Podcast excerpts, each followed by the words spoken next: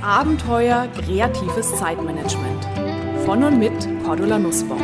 Speakerin, Autorin, Coach.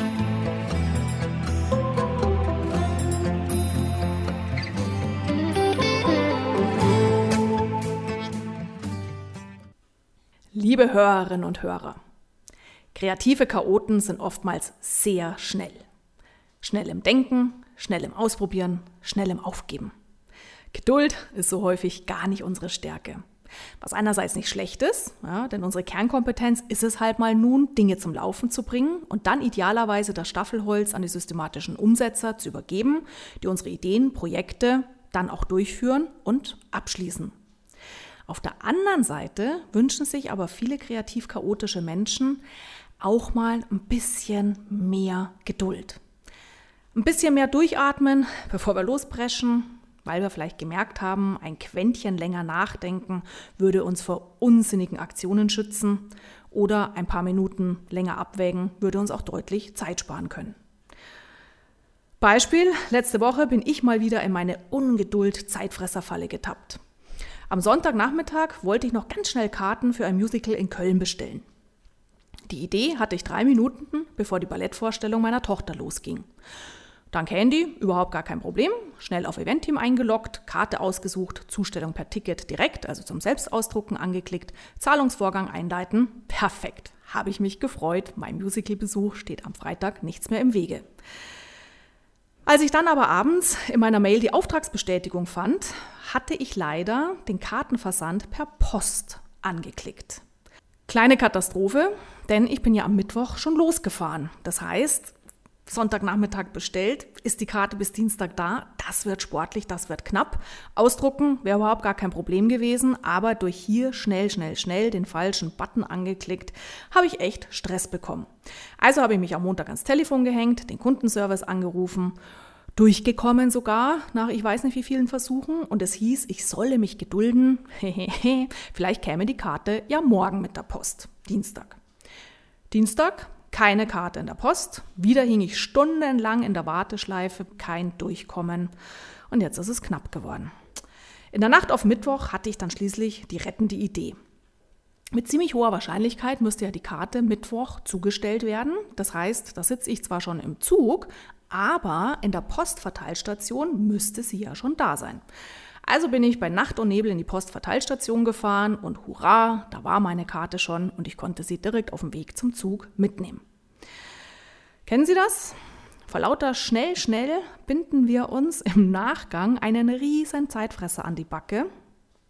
Und mich nervt es zunehmend, ja, dass ich vor lauter Aktionismus, vor lauter, ach, das schaffst du auch noch schnell, Cordula, dann viele Dinge ausbaden muss. Und ich sage es Ihnen, Hand aufs Herz, das Konzertticket ist nur eins meiner vielen Beispiele in der letzten Zeit gewesen. So, und weil ich mich da so über mich selber geärgert habe, weil mich das fuchst, da es mir dann wertvolle Lebenszeit flöten geht, habe ich mich reingelesen nochmal in das Thema und habe für mich selber auch überlegt, Cordula, was kannst du tun, um hier ein bisschen geduldiger zu werden, rauszukommen aus dem Aktionismus. Und ich habe jetzt für mich seit letzter Woche eine kleine erstmal durchatmen, bevor du loslegst, Challenge gestartet. Die Idee dieser Challenge, bei der Sie natürlich gerne mitmachen können, in den nächsten Tagen und Wochen gehe ich achtsamer mit mir um und beim Aufflackern von Ungeduld lasse ich bewusst los, lasse den Dingen bewusst ihren Lauf. Das geht schon allein mit dem Wording los. Allein schon das Wort Geduld verbinden viele Menschen mit Kontrolle, oder auch mit Lethargie, mit abgeschlafft sein. Das heißt, erster Schritt der Challenge, tauschen Sie das Wort Geduld gegen ein Wort aus, das für Sie positiv besetzt ist. Ich habe mich für die Begriffe Selbstfürsorge und zeitintelligent handeln entschieden. Zweiter Schritt in unserer Challenge. Sobald Sie einen Sofort-Tun-Impuls verspüren, halten Sie kurz inne und fragen Sie sich, will ich das wirklich sofort tun?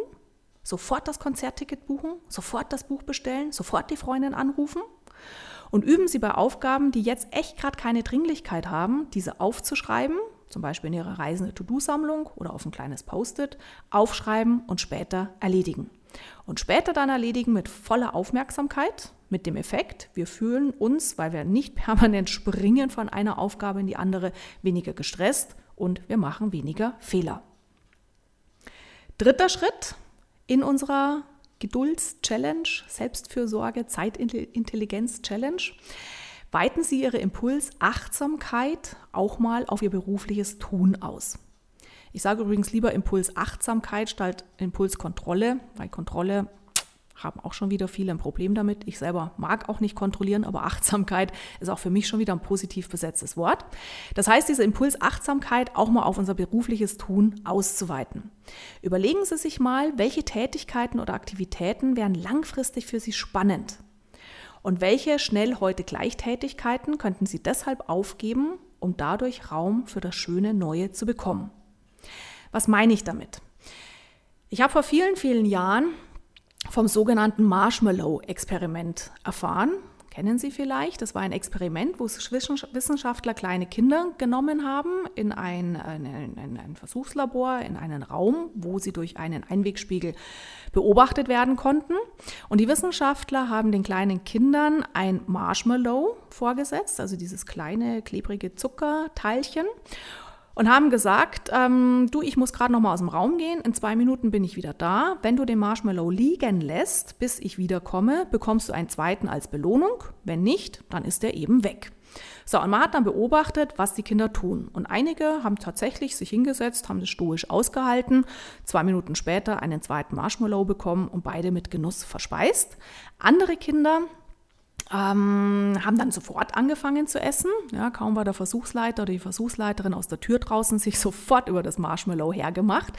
Andere haben so ein bisschen vorsichtig dran rumgezupft. Eine kann ich mich noch erinnern, im Film war total süß, hat so innen ausgehöhlt mit dem Finger und dann wieder so hingestellt, äh, dass es von außen nicht sichtbar war, dass sie jetzt das praktisch innen hohl gemacht hat.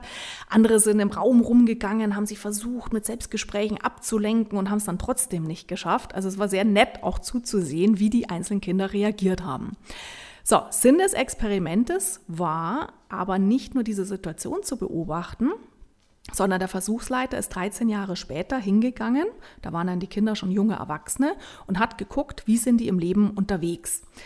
Und die haben festgestellt, die Wissenschaftler, die Kinder, die es ausgehalten hatten, das Marshmallow zwei Minuten liegen zu lassen, die waren als junger Erwachsener in der Schule zielstrebiger, erfolgreicher, konnten auch besser mit Rückschlägen umgehen, während die Ungeduldigen relativ emotional instabil waren, schlechter auch in der Schule abschnitten, obwohl sie genauso intelligent waren.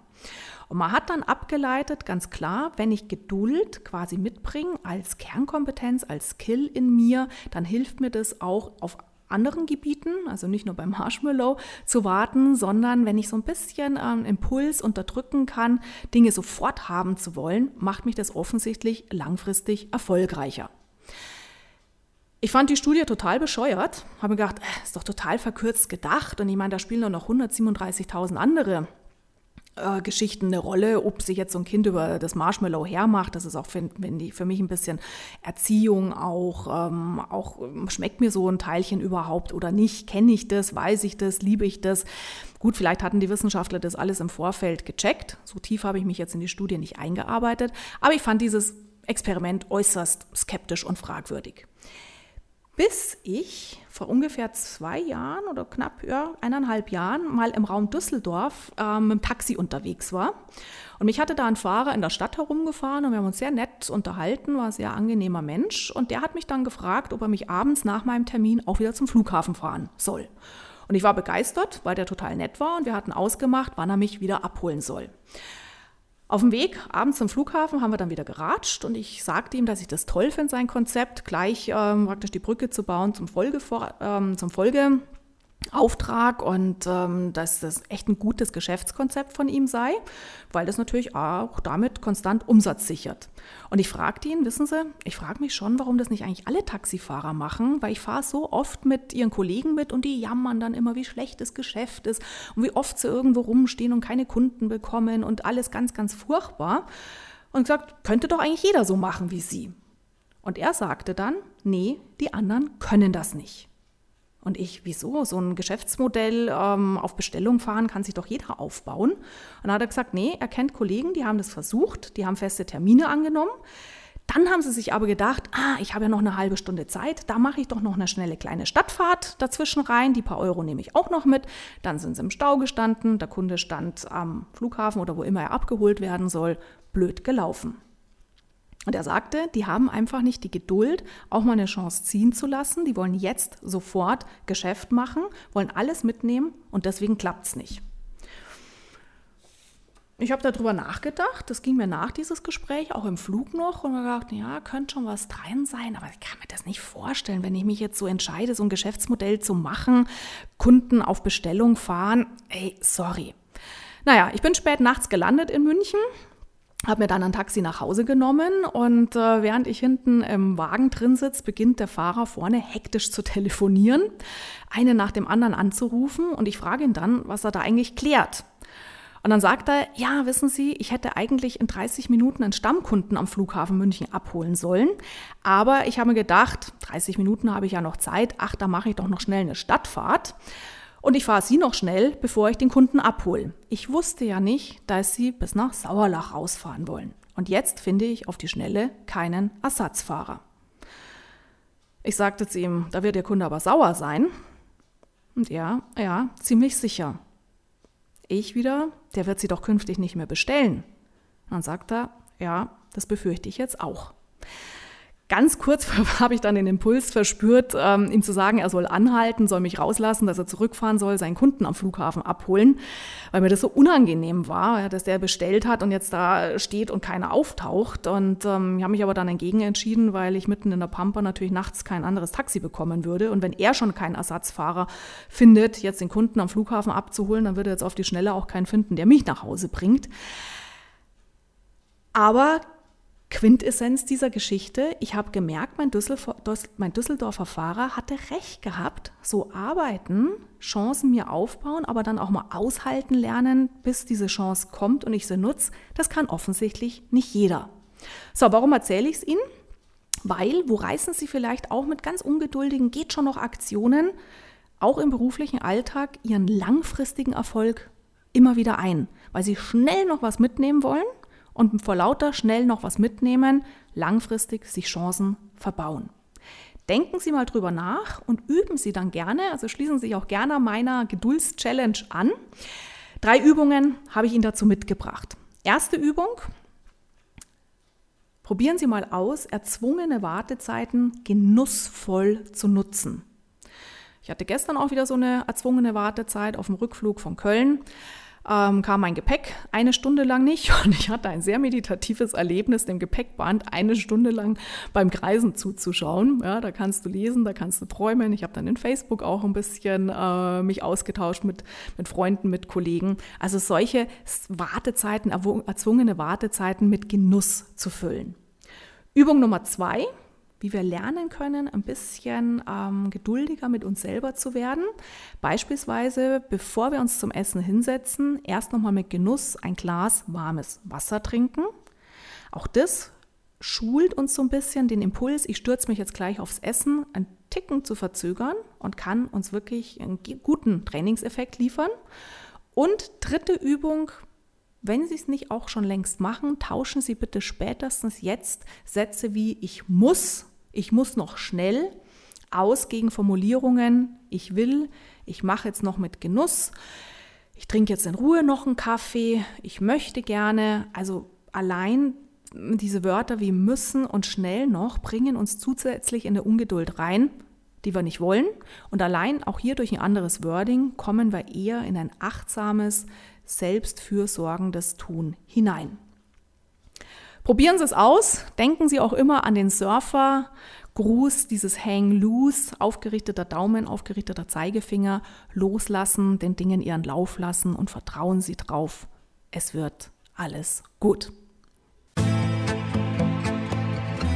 So, das war es für heute.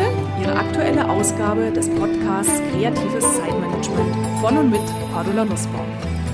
Mehr Ideen, Methoden und Strategien für kreatives Zeitmanagement und für ein erfülltes Leben finden Sie in meinem Blog unter www.glücksfactory.de, auf meiner Website kreativechaoten.com und natürlich in meinen Büchern, E-Books und im E-Coaching.